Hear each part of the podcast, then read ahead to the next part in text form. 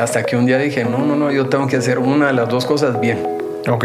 Dije, bueno, me voy a dar el chance de hacer el jiu-jitsu de tiempo completo, le voy a hablar a mi papá. Para ese entonces estaba empezando, mi academia era bastante pequeña y le hablé a mi papá. eh, Mi papá se alejó, o sea, se distanció un poco y yo empecé de cero básicamente. Yo, yo no tenía ni siquiera secretario, tenía que trapear la, colchoneta, barrerla, eh, limpiar los vidrios, limpiar los baños, que por cierto me volví muy eficiente en todo ese proceso de limpieza.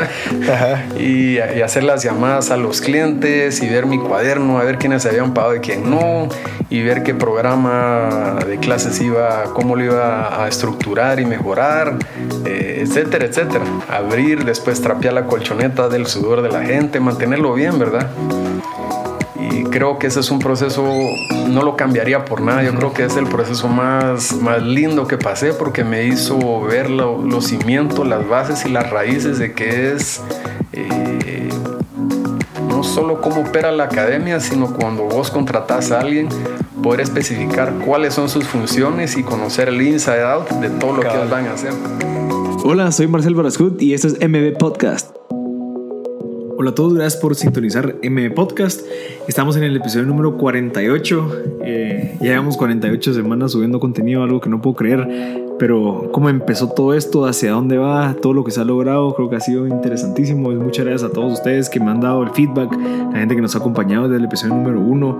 Eh, ya tenemos ya más de 50, 55 episodios grabados, entonces se sigue viniendo eh, contenido y creo que me encantaría contarles esto, que es, es bien bonito el, ten- el estar pendiente y el tener cierta presión de buscar a gente interesante para conversar con ellos. De si en dado caso yo no me hubiera comprometido con ustedes a grabar un episodio semanal o tener un episodio semanal disponible, tal vez yo no estaría corriendo y no estaría, no, no es que esté corriendo, pero sino solamente el estar tan pendiente, buscar buenas personas, el, el conversar con ellos, el, el estar conociendo incluso a, a- a celebridades de cierta manera, personas exitosas, personas que están haciendo cosas increíbles que tal vez yo ni siquiera sabía que existían, pero por esta plataforma pues las he ido conociendo, creo que ha, sido algo muy valioso y me encanta ese reto de tener que estar buscando a personas eh, casi para todas las semanas, porque esto no va a parar, de verdad yo no veo que pare de ni- en ningún corto plazo, entonces ese reto de estar buscando personas increíbles pues ha sido algo bien interesante porque hemos conocido a muchísimos y nos damos cuenta que hay muchísimas personas todavía en Guatemala Imagínense cuando nos empecemos a ampliar internacionalmente va a ser todavía mejor. Entonces, en este episodio número 48 hablamos con el maestro Roberto Fleshman. Eh, pues la plática con él estuvo sumamente interesante. Veremos una perspectiva de vida totalmente diferente, donde se ve agregado y cierto, hay cierta influencia de la cultura de este deporte tan increíble que es el Jiu-Jitsu. Entonces, eh, espero que, que lo escuchen de verdad completamente. Y un consejo que quisiera darles es el poder escuchar a todos los episodios. No salten a, a- los que les interesa porque cada persona que conversa con nosotros nos da mucho valor, mucho contenido que nos puede cambiar la vida. Entonces, espero que les guste. Este es el episodio número 48 con el maestro Roberto Fleshman. ¿Todo bien? Bien. Sí, qué bueno. Mire, Roberto, creo que de primero, antes de empezar, me gustaría agregar de que, uno, estuve en, en sus clases, estuve en su, en su G, se llama, ¿verdad? El espacio. Sí, en, el, Sí, en la eh, academia. En la academia. Y, y yo me fui a ese gimnasio, a pesar de que hay como varias opciones, porque mucha gente me dijo que ese era el mejor. O sea, no es por hacerle publicidad, no es por porque está aquí, sino que realmente eh, la filosofía que se lleva ahí, eh, me comentaban de que incluso no peleaban, no se metían a campeonatos. Y creo que es algo que me llamó, la, fue muy curioso, porque al no querer meterse a pelear a campeonatos como para hacer show y demostrar que son los mejores, hacen ver ciertas cosas y características interesantes dentro de la filosofía del profesor, digamos, o del líder, de que no necesitan estar demostrando a la gente que se puede y que no van por el tema comercial. Porque parte de ir a, co- a competir es, somos los mejores muchachos, métanse a mi curso y, y somos y cachineamos a, todo, a todos. ¿Qué piensa de eso? Mm, Nuestra posición, mi posición, principalmente con respecto al- a los torneos, es de que un torneo o una competencia beneficia a los atletas. Ok. Por ejemplo, las Olimpiadas es para atletas de alto rendimiento, Dentro de un país, ¿cuántos atletas de alto rendimiento existen? Es un grupo bien reducido. Si nosotros nos ponemos a contemplar eh, un arte de defensa personal y nos enfocamos solo en atletas de alto rendimiento, excluimos a la gran mayoría de la población. Eh, un atleta de alto rendimiento ya cuenta con capacidades, eh, habilidades físicas muy por encima de la media, de lo normal. La gente que está por debajo es la que necesita autoconfianza, la que necesita aprender a defenderse, eh, necesita mejorar su autoestima, su capacidad de, confiar, eh, conocerse a sí mismo y, sentir que es capaz de lograr algo. Un atleta, por ejemplo, profesional de rugby, mm, cualquier estilo de pelea que aprenda, yo creo que va a ser muy bueno. Porque es ya grande, es fuerte, eh, es flexible, rápido, eh, cuenta con la agresividad, con el drive, capacidad de recuperación, reflejos rapidísimos. Pero ¿y qué pasa con la gran mayoría de la población que no lo tiene? Ese es nuestro enfoque. Dotar a la gente que realmente lo necesita. Ya no exaltar la, la, capacidad de un grupo bien reducido de la población que son atletas. Ya lo entendí. No es un deporte, es un arte de defensa personal. Cabal. Y bueno, para la gente que no sabe, digamos, eh, yo conozco mucha gente que me ha preguntado, mira, pero ¿qué es el jiu-jitsu y cómo funciona? Incluso yo no sé si se dice jiu-jitsu, sino que se, se dice jiu-jitsu. ¿Cómo, ¿Cómo, es eso? De primero todo, ¿qué, ¿qué es el jiu-jitsu? ¿Cómo surge? Bueno, el jiu-jitsu no se puede dar crédito a un solo, a un solo lugar eh, como, como, creador de, del sistema. Es, una, eh, es un sistema que se pudiera dar crédito a, la humanidad por su desenvolvimiento. ¿Por qué? Porque hay orígenes de, de, técnicas, por ejemplo, de los persas. Eh, ya tenían un sistema de lucha, los mongoles también tenían otro sistema de lucha, los romanos, pero quienes lo copilaron eh, como un sistema para ser enseñado a sus tropas llamado Jujutsu eran los japoneses. Fue en la época feudal de Japón.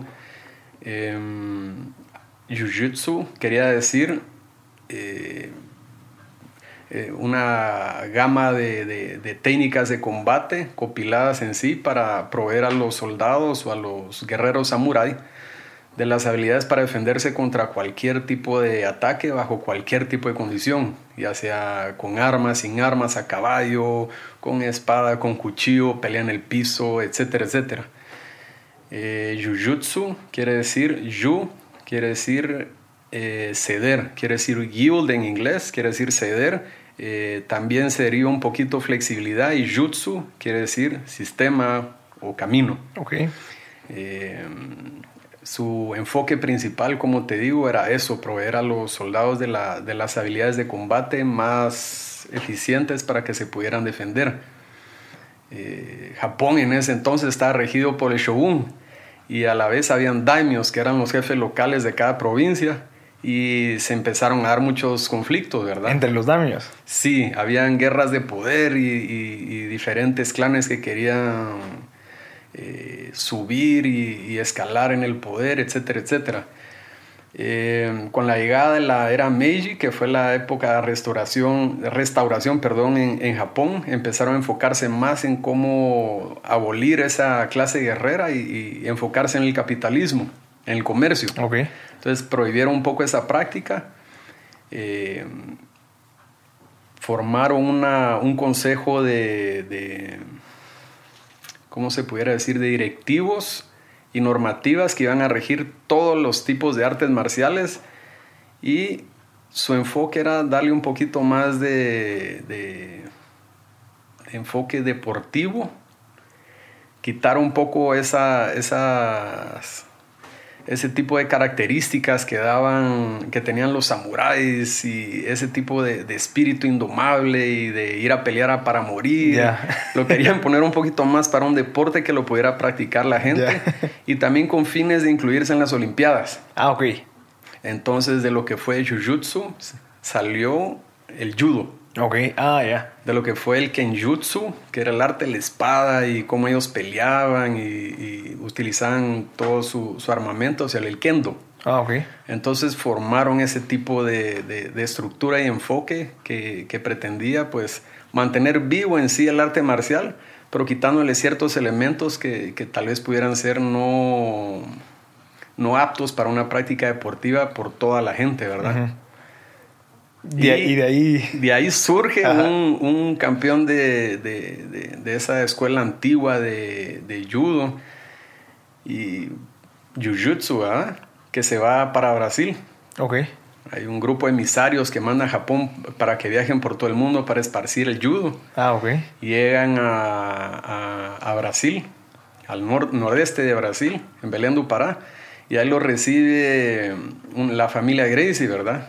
Eh, ellos tenían en la época, tenían un circo, tenían una casa de cambio, tenían un casino, eran comerciantes. Y este japonés dijo, mire, yo quisiera hacer unas peleas. Entonces dijeron, ah, bueno, entonces lo vamos a poner en el circo, aquí una demostración. Era muy común en ese entonces, ¿verdad?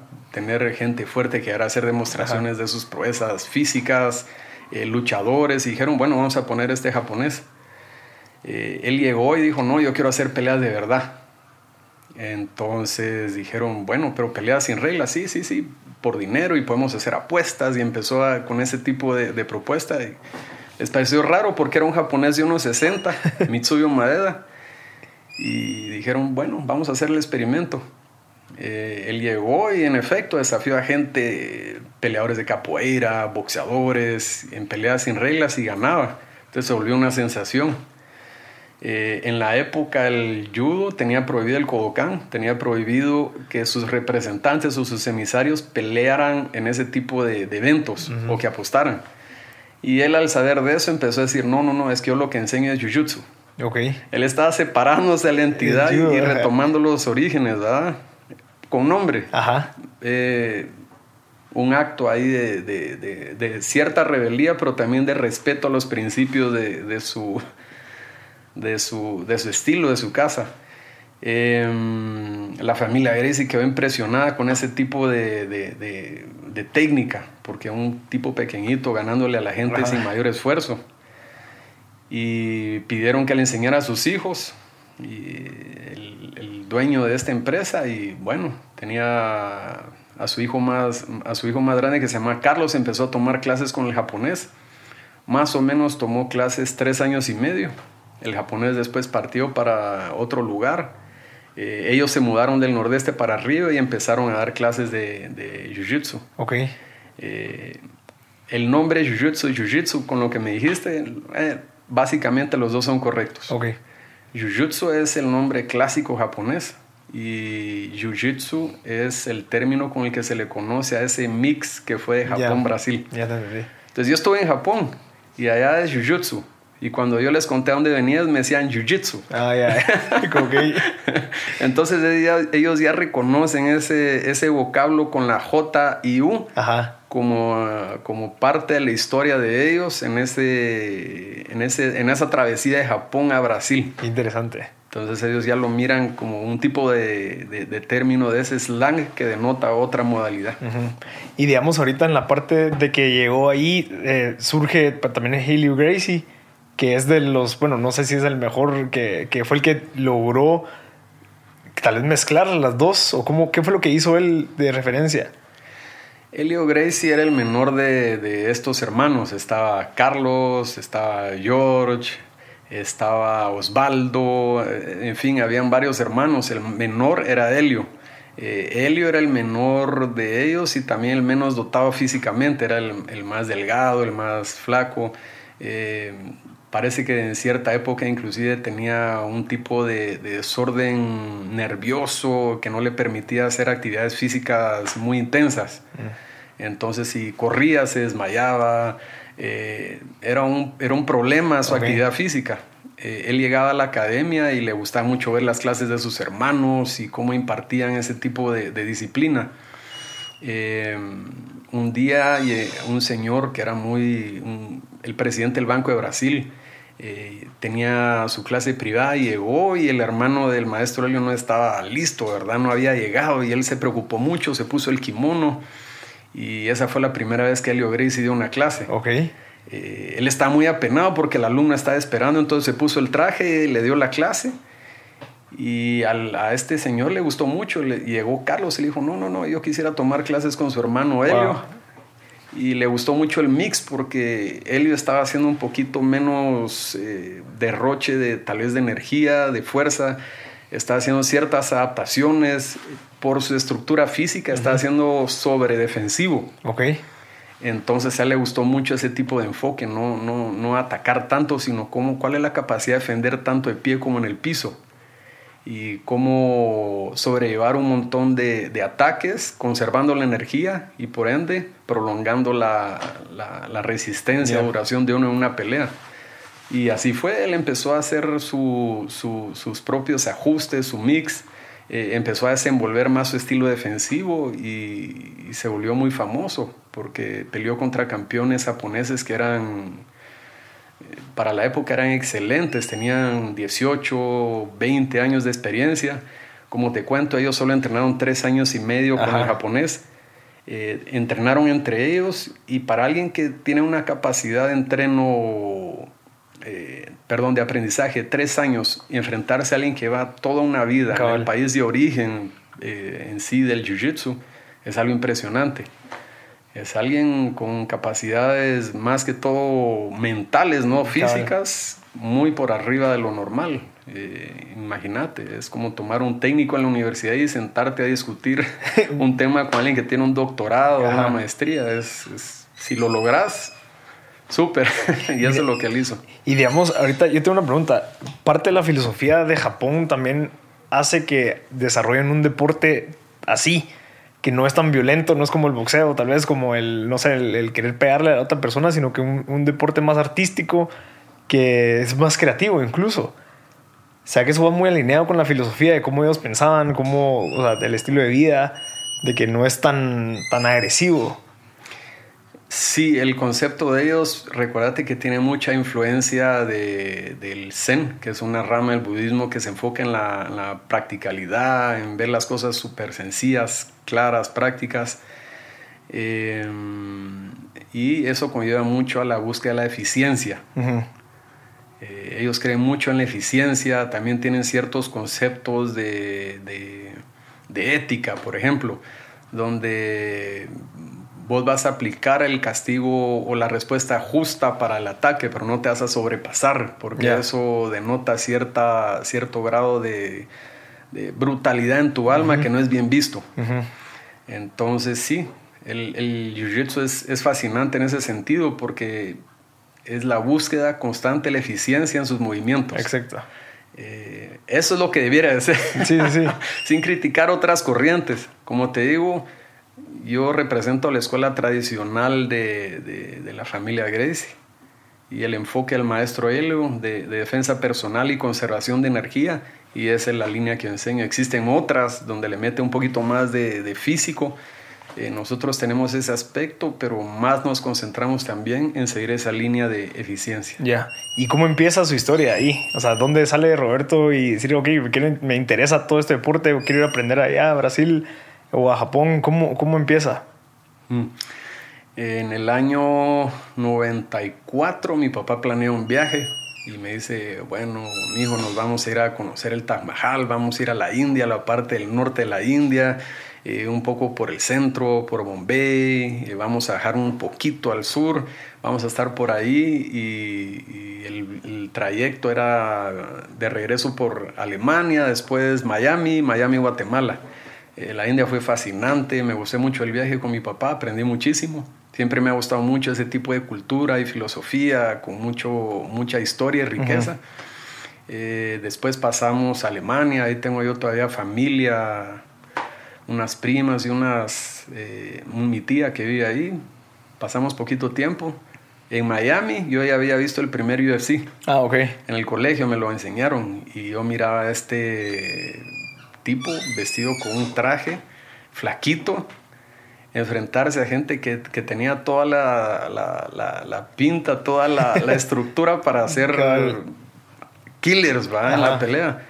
Y este tipo siempre ganaba y, y, yo lo miraba y yo decía, pero yo estaba seguro que lo iban a matar. Ajá. Se llamaba Joyce Gracie.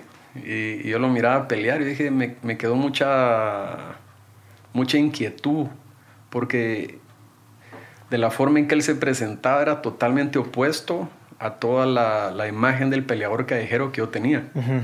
eh, que tenía que ser fuerte, que tenía que denotar cierta, cierto grado de, insolencia en su forma de expresión para, para, demostrar que era fuerte y, que podía pelear, eh, súper agresivo, y él era lo contrario. Era delgado, no tenía toda la musculatura y la actitud era totalmente lo contrario. Entraba con su familia. Ah, ok. Entraban todos juntos, entonces yo decía, él está mostrándome algo bien diferente a lo que yo miraba, por ejemplo, aquí en Guatemala, donde yo soy. Eh, bueno, volvemos al viaje. Paso por Miami, ya tenía esa idea de UFC. Llegamos y íbamos caminando con mi papá, pasamos enfrente de una tienda, decía Jiu-Jitsu y había un kimono. Entonces digo, papá, yo quiero ese kimono. Entonces entramos, me lo probé, mi papá me lo compró, llegamos al hotel y empieza mi papá, bueno, nos vamos a ir a no sé dónde, ya tengo los planes, vamos a ir a comer. Yo, papá, yo no quiero ni comer, ni quiero ir a hacer nada, yo quiero hacer jiu-jitsu. Digo, papá, pero si estamos en Miami, ¿cómo no se vamos a ir a comprar cosas? No, yo no quiero ropa, yo no quiero nada. Yo quiero hacer jiu-jitsu. Entonces mi papá me dijo, ah, lo que quiera, aquí le dejo un poco de dinero, ah, lo miro. Y mi papá salió del hotel temprano, yo agarré la guía, empecé a buscar. Dije, mm, empecé a ver nombres, Jiu-Jitsu encontré. Eh, llamé a, decía Marcus Conan Silveira, no sé qué otro nombre, y decía Pedro Valente. Ah, ok. Dije yo, ah. Entonces otra vez, otra vez, Pedro, dije voy a llamar a Pedro, si hay buena gente. y lo llamé y, y, me dio la dirección, anoté y fui a probar mi primera clase de Jiu-Jitsu en el centro de Miami, era en una bodega. Y desde que lo probé, me encantó. Ok. ¿Y usted hacía deporte antes o era el primer deporte que hacía o algún arte marcial? Siempre estuve en la búsqueda de algo como eso. Ah, ok. Eh, empecé muy pequeño en karate después pasé por otra rama del karate, no me convenció. Empecé con box. Eh, fue breve mi, mi, tiempo porque el profesor le dijo a mi papá que me quería volver profesional y entonces se acabó el box. Mm, me sacaron del box. Eh, después empecé otra arte marcial, Kung Fu. Eh, ah, llegó, llegó, llegué a mi tope ahí también. Y ahí fue donde, donde descubro a los videos estos del primer UFC de Boys. Entonces yo estaba totalmente decidido a probar esto. voy en Miami, probé mi primera clase y me quedé fascinado. ¿Y esta constante búsqueda de artes marciales era porque definitivamente quería hacer algo de arte marcial o tuvo algún problema como de, de autoestima que quiero defenderme, quiero, quiero, no sé, saberme defender en algún momento? Sí. Es, yo creo que hay que hacer referencia al contexto a la Guatemala de los 80 De los 80 cerca de los 90 era una Guatemala violenta. Eh, recordate que se veía mucho, todavía estaba el conflicto armado interno, eh, se oía de violencia, había cierto grado de inseguridad. Eh, después había un grupo de, de, personas que siempre yo escuchaba las historias en el recreo en el colegio, escuchaba, ah, había el tal y tal, le pegó a no sé quién y eran famosos por eso y eran unas ¿ves? eran eran historias bien bien densas y bien oscuras de, de, gente que le hacía daño a otros. Ok. Entonces yo ya estaba en secundaria y yo sentía que ya ya le iba a tocar. que yo estaba, iba a estar pronto en el escenario con ellos ¿verdad? yo sentía que ya me tocaba iba de cuarta fila tercera. Y decía yo tengo que aprender porque un día voy a estar enfrente de ellos ya eh, eso también sumaba que yo también tenía un temperamento bastante agresivo y, tenía, pues, era un tipo delgado, entonces era materia perfecta para meterme en problemas, ¿verdad? Em, ahí empecé yo a, querer aprender algo. Ahí dije, yo no, yo no quiero pasar esas historias que veo en los recreos del colegio. Y así fue, por eso fue. Recuérdate que era una sociedad violenta, eh, el entorno en sí también era bastante inseguro. Y en mi familia tuvimos la mala suerte de sufrir eh, un poco la, la violencia con la, la, muerte violenta de una, una, prima mía. Entonces nos hicieron ver un, un tal vez un grupo de la sociedad que, que nunca antes me había enfocado de esa forma y empecé a, a sentirme cada vez más vulnerable. Y eso me motivó a buscar un poquito más de cómo defenderme. Qué interesante. Entonces descubre, se va con Pedro, le gusta. Eh, ¿Y cómo decide traerlo a Guatemala o se quedó en Miami como para seguirlo haciendo? No, yo hice mi primera clase, al día siguiente regresé, tomé otra clase. Eh, dije, tengo que aprender de este tipo de hobbies. Entonces empecé a comprar unas revistas, en la época se llamaba Black Belt, todavía sigue, creo yo, Black Belt Magazine. Y Joyce era columnista. Entonces yo leía las columnas, eh, escribí, le escribí a él y me mandaron un cupón y era por una clase gratis. Me mandaron eso y dije, ya, yo ya no quiero vacaciones de fin de año, no quiero regalos. Empecé a hacer mi, mi, compilación y en el año 98, en el 98 decidí irme a Los Ángeles. Y ahí estaba Joyce con su hermano Jorion. Y mm, me fui un mes, un entrenamiento intensivo y así fue, así fue mi, mi, mi, mi inclusión en ese grado de, de, de enfoque. Okay. Eh, me volví amigo de Joyce ahí. Que, que, digamos, bueno, para que la gente entienda, el UFC antes era seguido. O sea, vos peleabas a las 5 de la tarde y tocaba volver a pelear a las 6 y así hasta que ganabas. Era, era en una forma como de torneo de 8 personas. Uh -huh. Entonces tenías que pelear eh, unas dos o a veces tres veces por noche, inclusive a veces cuatro, ¿verdad? Ajá. Como le tocaba a Juez. Entonces sí, era de esa forma, era sin reglas, era sin pesos, eh, no usaban guantes, eh, no había límite de tiempo. Eh, las reglas eran bien simples, no podías agarrar los ojos y no era válido morder. Wow. De ahí valía todo. Se okay. pateaban, era una, una, cosa... Pero eso me da confort a mí, saber que yo estaba aprendiendo algo, yeah. que alguien flaco, que era exactamente igual que yo, yo me podía visualizar en Joyce, me identificaba mucho yeah. con él y aún así podía ganar. Ya. Yeah. ¿Eso a qué edad fue? Yo tenía, para la época, tenía 15 para 16 años. Cuando empezó toda esta trayectoria de, de empezar a aprender de él. De Joyce, no. De Joyce fue cuando yo tenía, tenía 17 para 18 años. Ok. O sea, ya hasta incluso que lo que estudió tal vez iba relacionado con lo que quería lograr con esta parte, o, también, o eran totalmente separados la parte del deporte y la parte de que, que iba a hacer yo cuando, cuando saliera de la universidad o, o, lo que habría que hacer. Ese era algo que, que a mí me apasionaba, era el, el, lado de pasión, pero a mí siempre me habían enseñado que el lado de pasión podía conservarse como un hobby, yeah. que tenías que pertenecer a la, al lado de, de, de estructura empresarial uh -huh. y, y, solo hacer lo que te podías dedicar y que lo que te apasionaba usualmente iba a ser un hobby, pero no iba a ser tu, tu estilo de vida. Cabal. Que era lo que estábamos hablando antes, de que sí. también la parte de la influencia de nuestros papás, eh, en el caso de los dos, pues tenemos un, unos papás que tienen una empresa o una trayectoria que, que le hubiera gustado que los dos lo siguiéramos y que en nuestro caso también los dos dijimos, mira, eh, nos queremos hacer otra cosa y pues nos metimos a hacer una cosa totalmente diferente que va amarrado a la pasión. Sí. Entonces, eh, sí, sí, ¿cómo, sí. fue esa experiencia de, de decir, mira, Pablo, perdón, pero voy a querer hacer esto? A pesar de que, como me comentaba, estaban ya encajonados en de que fijo vas a hacer esto cuando, cuando salgas de la universidad, hasta estudia para que puedas aplicarlo en la empresa. Bueno, fue duro, ¿verdad? Ese proceso es un poco más complicado en mi caso porque vengo de, yo voy a ser la tercera generación de, de, personas involucradas, flashman en la fotografía. Empezó mi abuelo, que era retocando fotos, tomando fotos y, y toda esa, esa gama de fotografía antigua.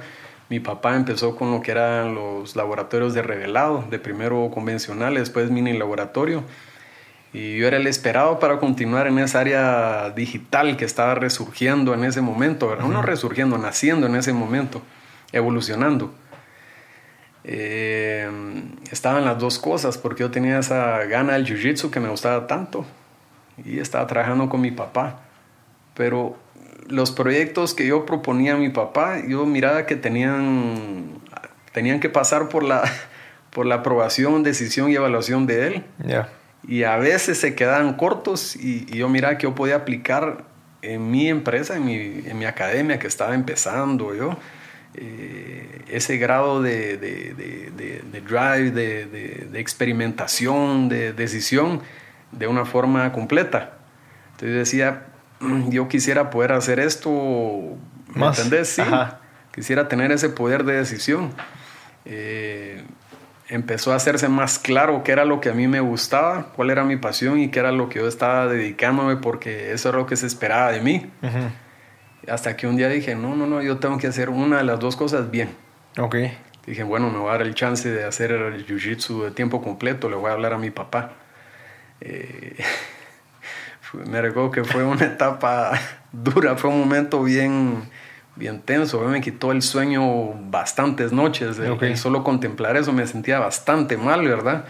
Eh, empecé a aprender de cómo es de que uno se mira en base a lo que la gente espera a veces de uno. y, romper con eso es duro, porque te sentís perdido al, momento de cortar ese lazo. Y para ese entonces estaba empezando, mi academia era bastante pequeña. Eh, le hablé a mi papá, mi papá se alejó, o sea, se distanció un poco y yo empecé de cero básicamente. Yo, yo no tenía ni siquiera secretario, tenía que trapear la, colchoneta, barrerla, eh, limpiar los vidrios, limpiar los baños, que por cierto me volví muy eficiente en todo ese proceso de limpieza y, y, hacer las llamadas a los clientes y ver mi cuaderno, a ver quiénes habían pagado y quién no y ver qué programa de clases iba, cómo lo iba a estructurar y mejorar, eh, etcétera, etcétera. Abrir, después trapear la colchoneta del sudor de la gente, mantenerlo bien, ¿verdad?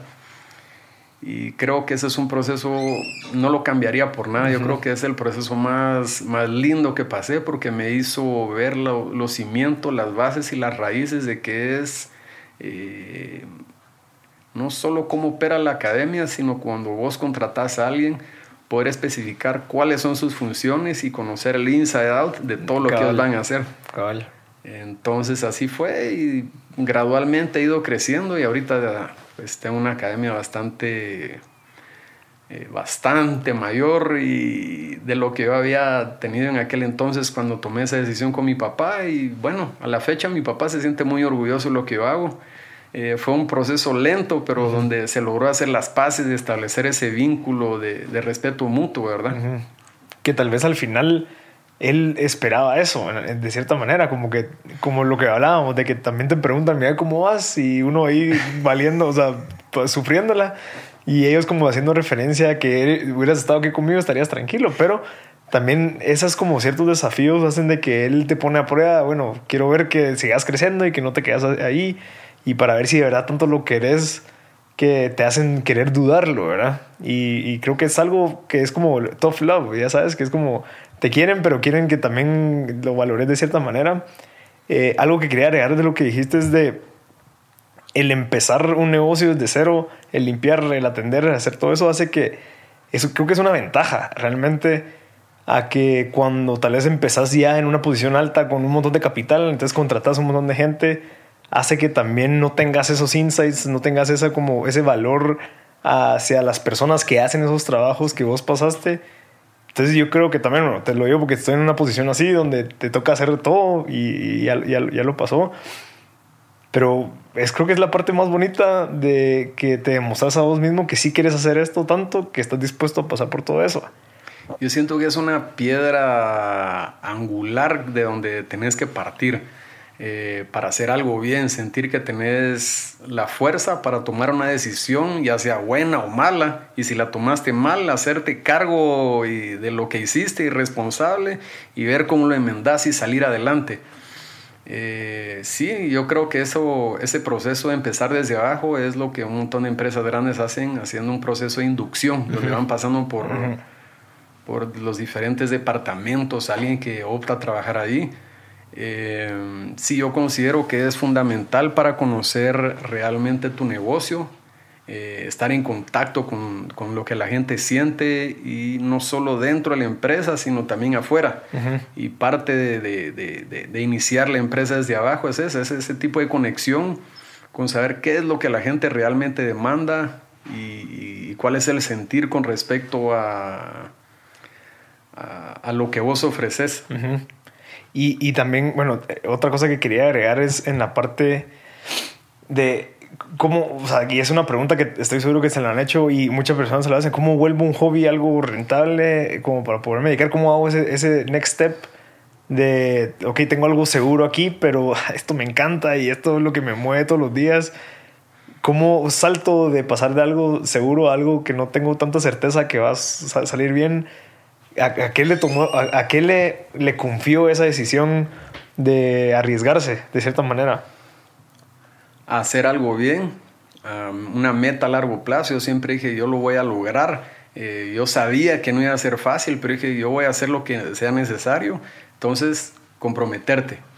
Eh, comprometerte con la gente, cumplirle con los horarios, eh, estar viajando constantemente y manteniéndote en contacto con tus profesores y con el medio para saber qué es lo que, eh, lo que ellos, pues qué es lo que se está moviendo en ese, en ese campo y, poder ofrecerle lo mejor a tus alumnos o a tus clientes. Eh, compromiso, compromiso. Yo sabía que había un montón de cosas que yo me iba a, tener que perder de la vida social familiar por estar en el, en el trabajo. Y así era. Yo mm, por muchos, muchos años eh, no, no, no, no, he sabido qué es andar, por ejemplo, un miércoles eh, refaccionando con mi mamá, eso no, no, existe, ¿verdad? Eh, o, siento rarísimo si algún día me toca andar un jueves a las 5 de la tarde por la calle, yo usualmente estoy en, el, en la academia. Eh, compromiso, compromiso. Yo siento que el compromiso a ese nivel, cuando puedes excluirte de ciertas actividades familiares o sociales, solo se dan si realmente amas a lo que vos te vas a dedicar. Definitivamente. Como que hay gente que mira solo el lado monetario, lo empieza a contemplar y hace sus cálculos, pero de verdad no le apasiona eso, no le gusta. Y se siente, se siente. Hay gente que trabaja a cierto horario y está viendo ya la hora de salida y están de mala gana y rinden el mínimo posible. Y yo creo que en este caso es poder lograr eso rindiendo el máximo posible, dando tu, tu, corazón en lo que estás haciendo, dando el máximo. Y digamos, en, en, el caso de su situación, de que, de que usted es la figura líder del gimnasio, ¿qué pasa si se lastima? ¿Qué, ¿Ha pensado que, que sin dado caso, no sé, me lastimo una pierna? ¿Qué, qué, ¿Cuál sería su estrategia para incluso en algún momento tal vez va a tener que delegárselo a una persona para que lo ayude de cierta manera. ¿Cómo, cómo ha visto eso? Me pasó esa prueba, me pasó esa prueba el año pasado, me llegué a tener una movilidad en mi hombro derecho, eso yo uso la mano derecha, okay. y llegué a 90 grados de movilidad, o sea, mi brazo no pasaba de aquí, y para dar las clases se volvió complicadísimo, eh, eh, no solo para eso, sino para dar las clases privadas, donde usualmente das un poco de instrucción y después peleas. Ya. Entonces empecé a tener que implementar, a, variar y empecé a usar todo el año mi mano izquierda. Okay. Entonces peleaba con una mano, eh, tuve que empezar a, a, desarrollar otro método de enseñanza. La gente le gustó porque entonces estaba trabajando ataques que no eran del lado tradicional, a lo que ellos están acostumbrados. Eh, entendí muchísimo más de los principios de, del jiu-jitsu en sí eh, no haciendo uso de mi mano dominante, sino fluyendo un poquito más y defendiendo. entendí muchísimo de qué era lo que se refería el maestro Helio al defender. Eh, o sea, fue como una prueba positiva que tal vez se pudo haber visto como un obstáculo de, ah, ya no puedo seguir, a, aprendamos de esto. Pero lo más satisfactorio fue ver que tengo los alumnos ya muy avanzados, que, que ellos también pueden enseñar bien. Entonces a veces pasaba una demostración y pasaba dos alumnos y eh, antes yo era un poco reacio a eso porque yo siempre he sido un poquito eh, enfocado en la, en la atención personalizada y no, no delegaba mucho. Para mi sorpresa lo están haciendo muy bien. Entonces cuento con un grupo ahora muy, muy bueno y ya confiable y, y me lo demostraron enfrente mío que son capaces de, un grupo de trabajo de alumnos avanzados que tienen la capacidad para una clase de adultos, una clase de adolescentes, de niños, niños pequeños. Entonces es eso, es ver cómo los frutos de tu trabajo florecen y, si vos los orientás y los direccionas bien, pueden dar resultados excelentes también. Ok. Entonces te baja ese nivel también de ansiedad. Es cierto. ¿Y, ¿Y qué filosofía tal vez marca su vida? O sea, a base de qué digamos, tiene diferentes edades, desde pequeños hasta medianos, hasta adultos. ¿Qué, cómo, ¿Cómo hace para que el niño también tenga la misma filosofía que un adulto bajo su liderazgo? ¿Y cuál es es bien, bien interesante eso. Yo, por ejemplo, cuando empecé no tenía un grupo muy grande de niños. Eh, me insistieron, mis profesores me dijeron, no, tenés que tener un grupo, hacerlo. Entonces empecé a hacer un grupo de niños mezclado con adolescentes. De repente, esa cosa era un grupo enorme, entonces lo tuve que separar, de lo tuve que estructurar por edades. Y ahora tengo niños que parten de los tres años de edad para cinco, se llama Little Champs. Son prácticamente niños que acaban de empezar a, a correr hace poco, a caminar. Y tienen sus funciones motrices súper básicas y entonces yo miro cómo los doto de, de, algunos movimientos que los van a ayudar a desarrollarse mejor en su capacidad motriz, hacer conciencia de sus periodos de atención que son mucho más cortos y que lo tomen de una manera donde ellos lleguen y se puedan divertir, no sentarlos y obligarlos a tomar una clase adulto. Es igual con los adolescentes. Ellos llegan con totalmente otro mindset que el adulto o que el niño no están ni aquí y acaban de dejar de estar acá. Y llegan un poquito más enojados o cansados, entonces también tengo un método específico para los adolescentes y para los adultos, pues les ofrezco algo bastante estructurado eh, que se llama fundamentos. Son clases que son repetitivas, ciclos repetitivos, que cuyo fin es crear un reflejo en el alumno no tanto de memoria cerebral, sino de memoria muscular. Entonces, en base a repetición. Entonces, sí creemos mucho en eso y creemos mucho en la estructura de programas. Ya. Y, pero digamos, o sea, como, como digamos, un, niño, una, una, un adolescente, ¿cómo hace cuando llega a su, a su, academia y decir, ok, quiero aprender esto para irme a pelear o quiero aprender esto para que lo meta yo como un estilo de vida y entender la filosofía de, de, de quien pues, me lo está guiando. ¿Cómo hace eso? Porque eso no creo que sea tan fácil. O sea, el, el, que no lo vean como que quiero aprender esto porque me quiero ir a pelear mañana con el que. No sé. ¿Cómo, ¿Cómo ha visto eso? O no sé si le ha pasado. Bastante. Okay. Bastante. Eh, un grado alto de niños que llegan a la academia casi siempre llegan por causa de bullying. Y tenemos también el grado de niños que llegan en menor grado a la academia que son bullies. Okay. Entonces el, es un proceso de saber cómo ecualizarlos, ¿verdad? Eh, cómo dejarlos como bastante balanceados y es un proceso bastante, ¿cómo te pudiera decir? Es un proceso bastante basado en, la sensibilidad y en sentir la, la relación del alumno con el profesor y también de poder percibir la, la, necesidad que tenga el alumno del lado filosófico al jiu-jitsu. Eso es lo que marca la, la gran diferencia. Eh, por ejemplo, yo siempre he sido partidario de que repetir mil veces en un movimiento, una llave de brazo de jiu-jitsu no te hace mejor persona. No, para nada. Te da una capacidad física buena, te da un montón de, de, de, de bienestar porque sabes que puedes hacer un, un movimiento bien, de autoestima pero lo que de verdad te hace trascender eso es la ética de cuándo aplicarla. Ok. Y ahí es donde entra toda la filosofía del Jiu-Jitsu. Y digamos, estos niños que entran, que son bullies, o sea, entienden de que ya no tienen que hacer eso y lo regulan como para, ok, o sea, hasta incluso el, el motivo del empezar ya no es el mismo el que quieren seguir. O sea, ok, empiezo porque quiero saber más cómo pelearme, lo que sea, y al final salgo ya no queriendo pelear, ese es el objetivo y eso es lo que le ha pasado. Sí, por ejemplo, hay gente que llega a la academia y tiene una autoestima muy baja. Entonces, es, el jiu-jitsu es mágico porque trabaja en base a palanca. Entonces te da un boost y una capacidad desde la primera clase, crees y sabes de que lo puedes hacer. te, te, demuestra realmente que vos estabas tal vez con una percepción muy baja de, de quién eras, de qué podías lograr y te veo un punto donde ya decís, ok, me siento igual que los demás. Y la gente que son bullies, a veces, a veces tienen eso. Tienen una autoestima muy baja y necesitan reforzársela por medio de, de, la insolencia o la agresión a los demás.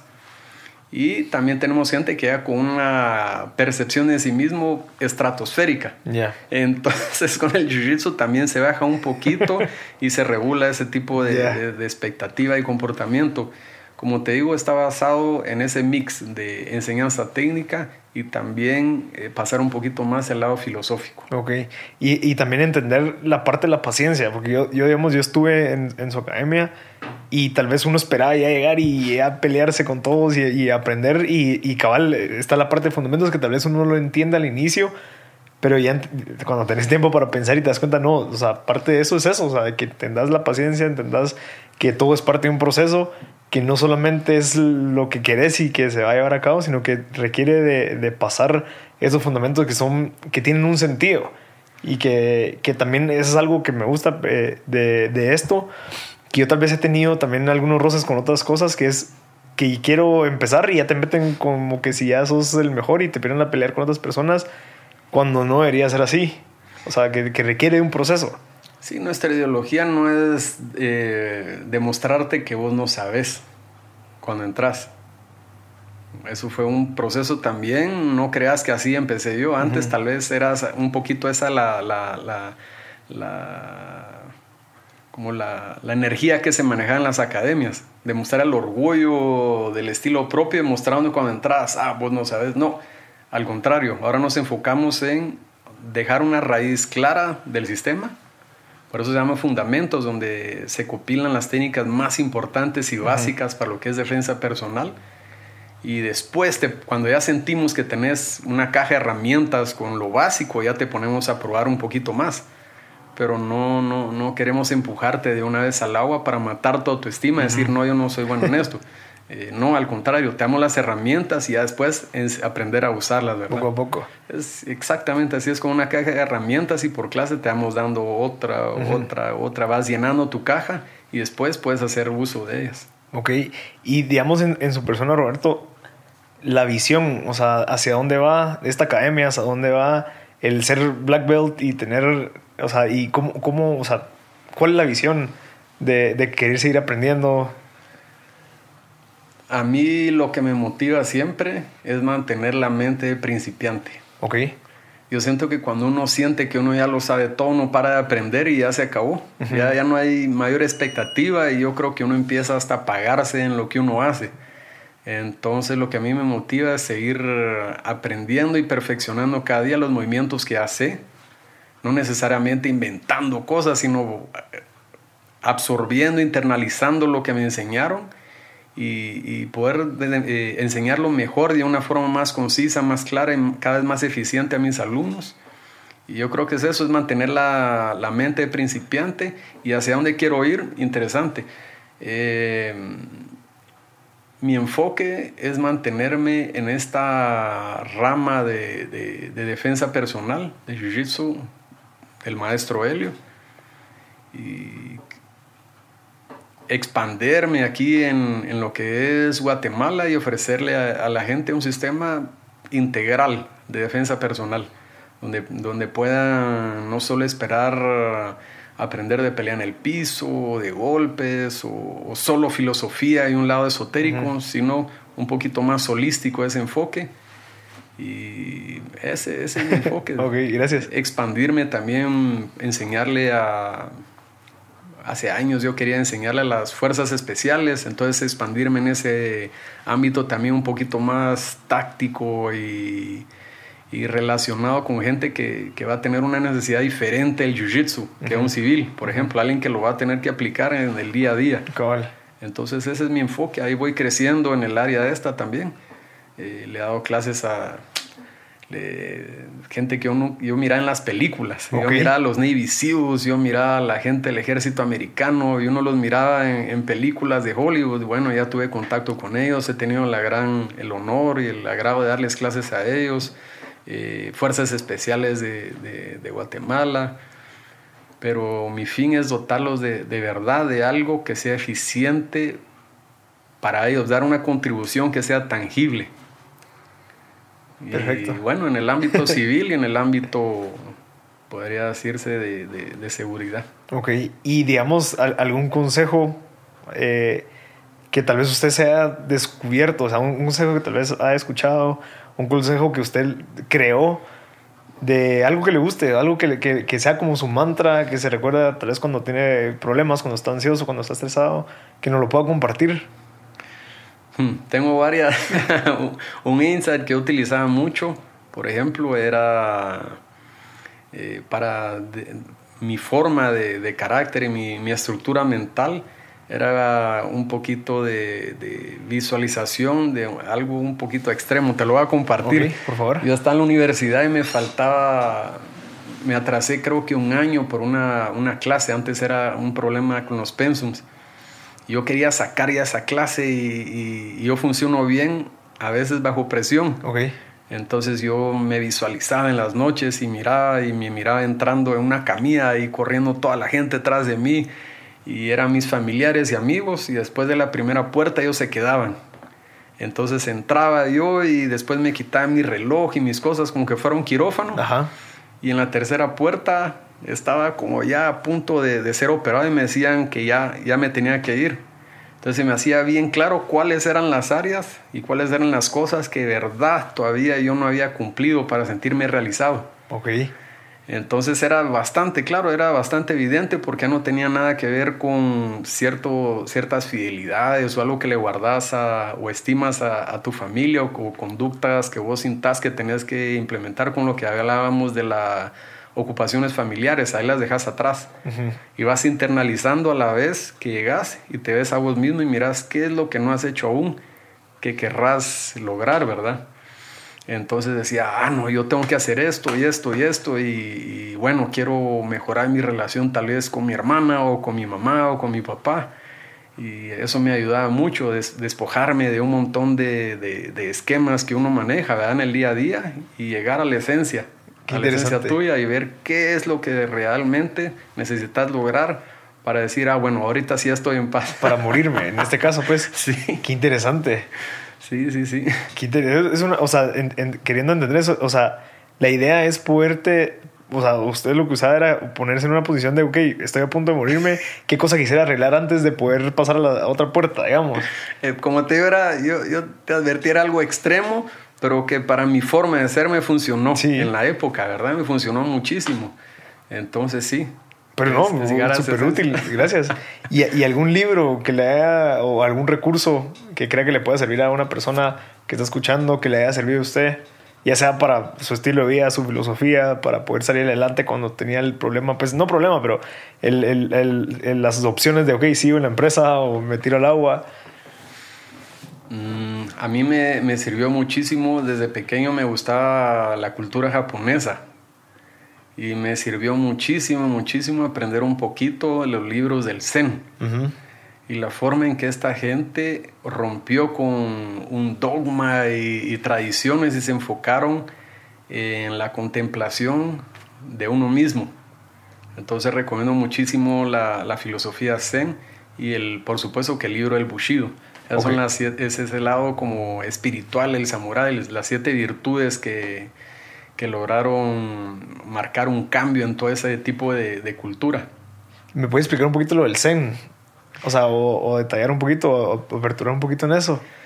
Zen es una, una corriente de, de, budismo que inicia en China. Eh, ¿Cómo es que se llama? De, llega a Japón por medio de Dogen, que era un japonés. Eh, lo lleva y cómo es que se llama, ellos se concentran muchísimo en lo que es el, el, vacío. Es más, casi la, la mayoría de, de, escuelas de budismo zen las ponen con lo que es el lenzo, es un círculo y quiere decir el vacío, es el, el vacío de, de, la mente, no en, en, el, en el, contexto de, vaciarla para, para adquirir poderes mágicos, sino para adquirir un concepto de la realidad tal y como es. Okay para despojarte de, un montón de prejuicios y de, conceptos que vos tenés sobre la realidad y poder ver a las cosas tal y como son. Inclusive a uno mismo, por ahí, por ahí empezás. Entonces empezás con un tipo de, contemplación o meditación que se llama Zazen. Te sentás y estás, ¿cómo es que se llama? Contemplando un punto con los ojos abiertos para que tu mente no entre en juego y te empeces a imaginar aquel montón de cosas y después se te venga todo lo que tenés que hacer y las cuentas que debes y tus ocupaciones. Y tenés que concentrarte en las sensaciones que te producen el cuerpo y en el control que tenés que tener sobre tu mente para no pararte, para no rascarte, para no ir a chatear, para no ver Google, para no ver Facebook, para no moverte básicamente por un tiempo y empezás a entender eh, lo, lo, la naturaleza de la mente.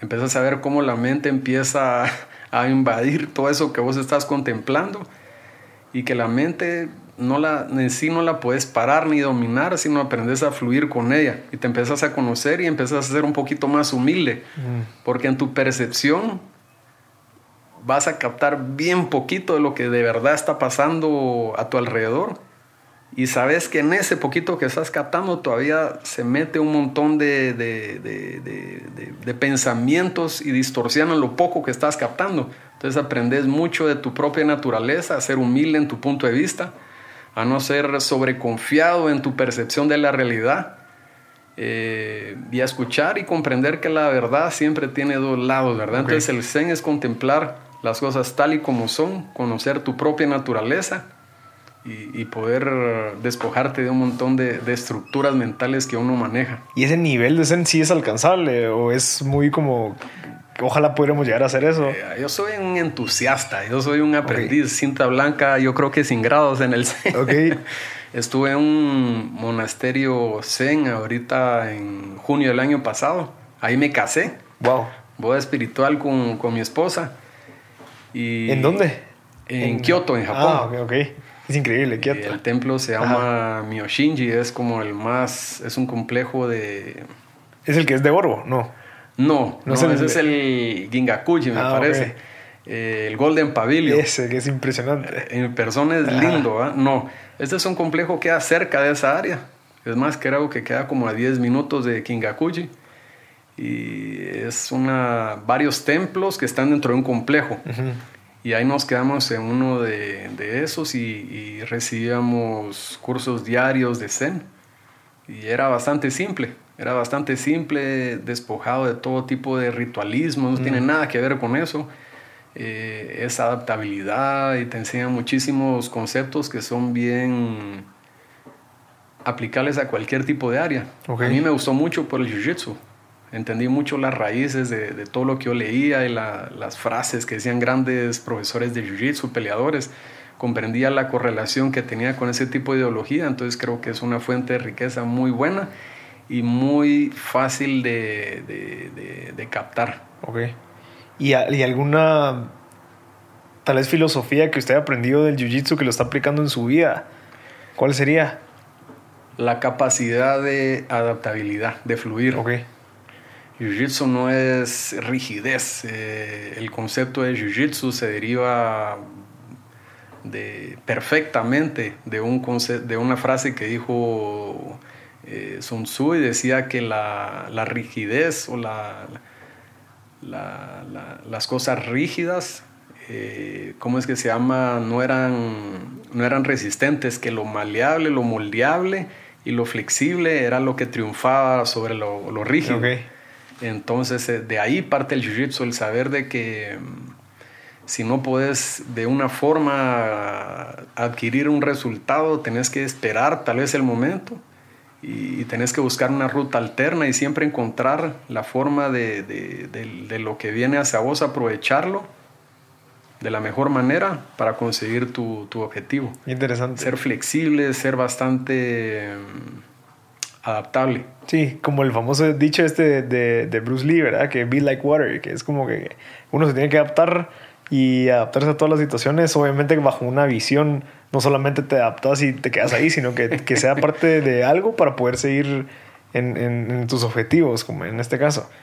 Eso es algo, es algo bastante contrario a nuestra cultura latina, ¿verdad? Eh, que a uno le enseñan un montón de, de, de formas de cómo ser bastante rígido, bastante rígido con conceptos y todo. Y, y, yo creo que eso es algo, la adaptabilidad es algo que te puede permear el alma y ayudarte muchísimo, no solo en, en pelea ni negocios, sino en tu trato con los demás. Inclusive con vos mismo y con tu familia, te mejora muchísimo. Entonces eso creo que ha, ha, ha sido una, una pieza muy importante que yo absorbí y que cada vez estoy tratando de comprender más la adaptabilidad. Sí, yo, creo que también es, es algo, yo eso lo leí si no estoy mal, la parte será que, la, gente que se adapta la que, la que logra sobresalir, digamos, todas las empresas, personas en situaciones que si seguís como que no, es que mi estructura y así, así ha sido mi vida. En el caso de nuestras familias, que no, vos tenés que, en tu caso, que es la tercera generación, tenés que seguirlo. Tal vez no sería la persona que sos ahorita, no sería la persona que está agregando valor de cierta manera como sos ahorita y serías una persona que está más en el flujo de la sociedad que todos están yendo, pues, o muchas de las personas están yendo que no están cumpliendo ni están luchando por sus metas. Entonces al final una persona que lucha por sus metas, una persona que tiene visión, sabe que necesita estar en un país o en un lugar mejor, por lo tanto entonces aplica de, de una manera holística. O sea, trabajo en mis metas, pero también trabajo en que mi país mejore, porque yo cuando quiera llegar a mis metas, quiero que mi país esté mejor de cierta manera. A que si no tengo metas, no tengo visión, no me importa si mi país es igual, porque al final yo estoy aquí y así va a seguir siendo. Yo creo que la flexibilidad y la adaptabilidad te pueden llevar a, a, sentirte un poco desorientado, pero por eso tenés que tener bastante claro tu enfoque, a dónde querés llegar.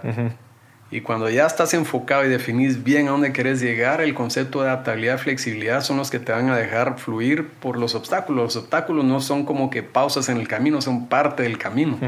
Son parte de lo que te toca. Exacto. Entonces, saber cómo lidiar con eso y, y sin caer a veces, a mí me pasaba antiguamente sin caer en el fundamentalismo. Ok.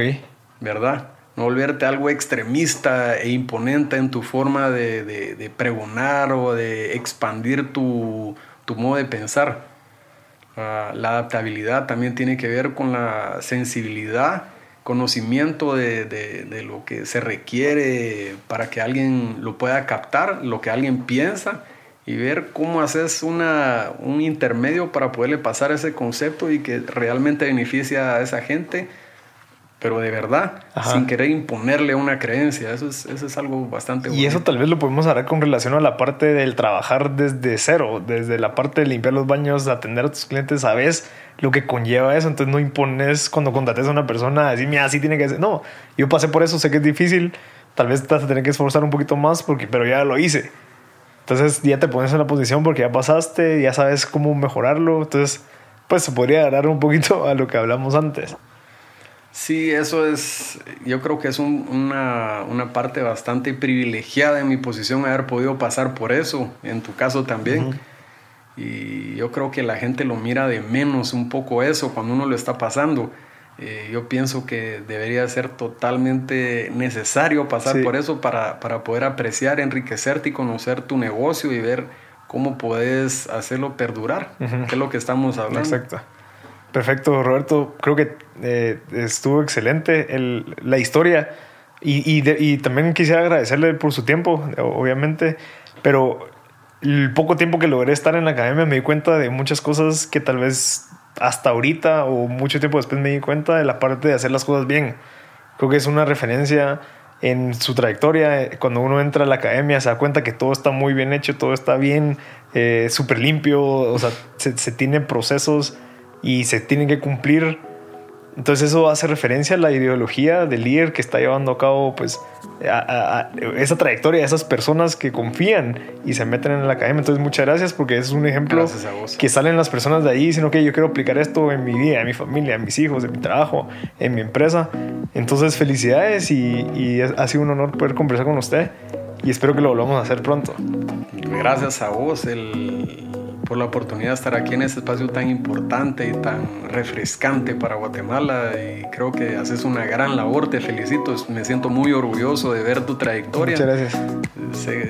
me siento contento de estar ahorita porque después ya creo que no voy a tener espacio para entrar de tan famoso que no, y, y espero haber podido contribuir con algo que es fascinante de esta, de esta disciplina de Jiu-Jitsu y nuestro enfoque siempre cuerpo, mente y alma.